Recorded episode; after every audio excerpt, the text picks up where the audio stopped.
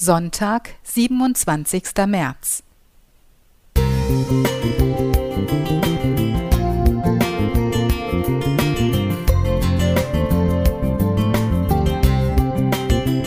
Ein kleiner Lichtblick für den Tag.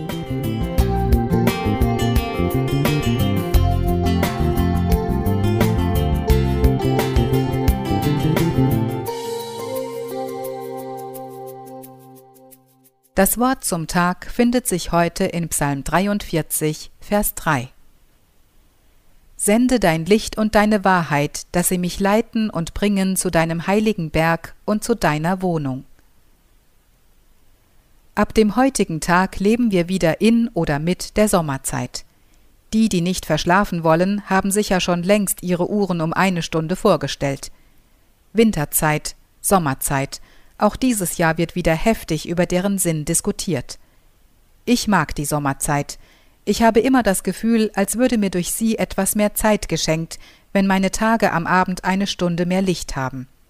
In Wahrheit sind die Tage nach wie vor nur 24 Stunden lang, doch dadurch, dass das Licht länger bei uns bleibt, bleiben auch wir länger im Licht. Was fangen wir an mit dieser Stunde mehr Licht? Eine Stunde mehr Zeit, um abends nochmal rauszugehen und Sport zu treiben, um nach der Arbeit nochmal etwas länger auf dem Balkon zu sitzen und den Nachbarn zuzuwinken, um mit den Kindern eine Stunde draußen zu spielen und um die frische Frühlingsluft zu genießen? Die Psalmworte Sende dein Licht und deine Wahrheit passen genau für diesen neuen Zeitabschnitt.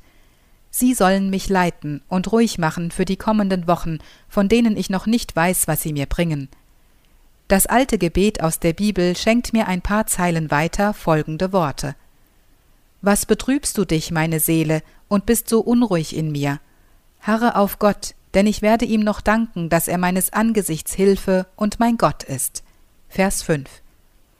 Diese Worte gehen mir durch Herz und Gemüt. Genau das ist es.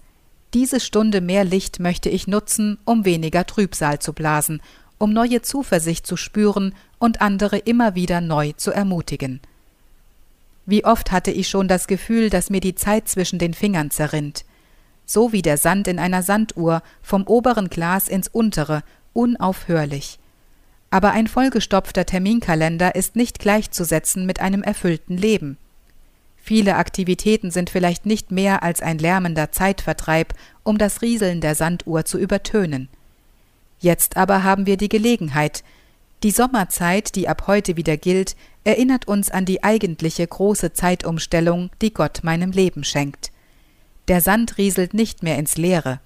Für Christen bedeutet das, Gott nahm meine Zeit in seine Hände, und da sind wir alle gut aufgehoben. Beate Strobel Musik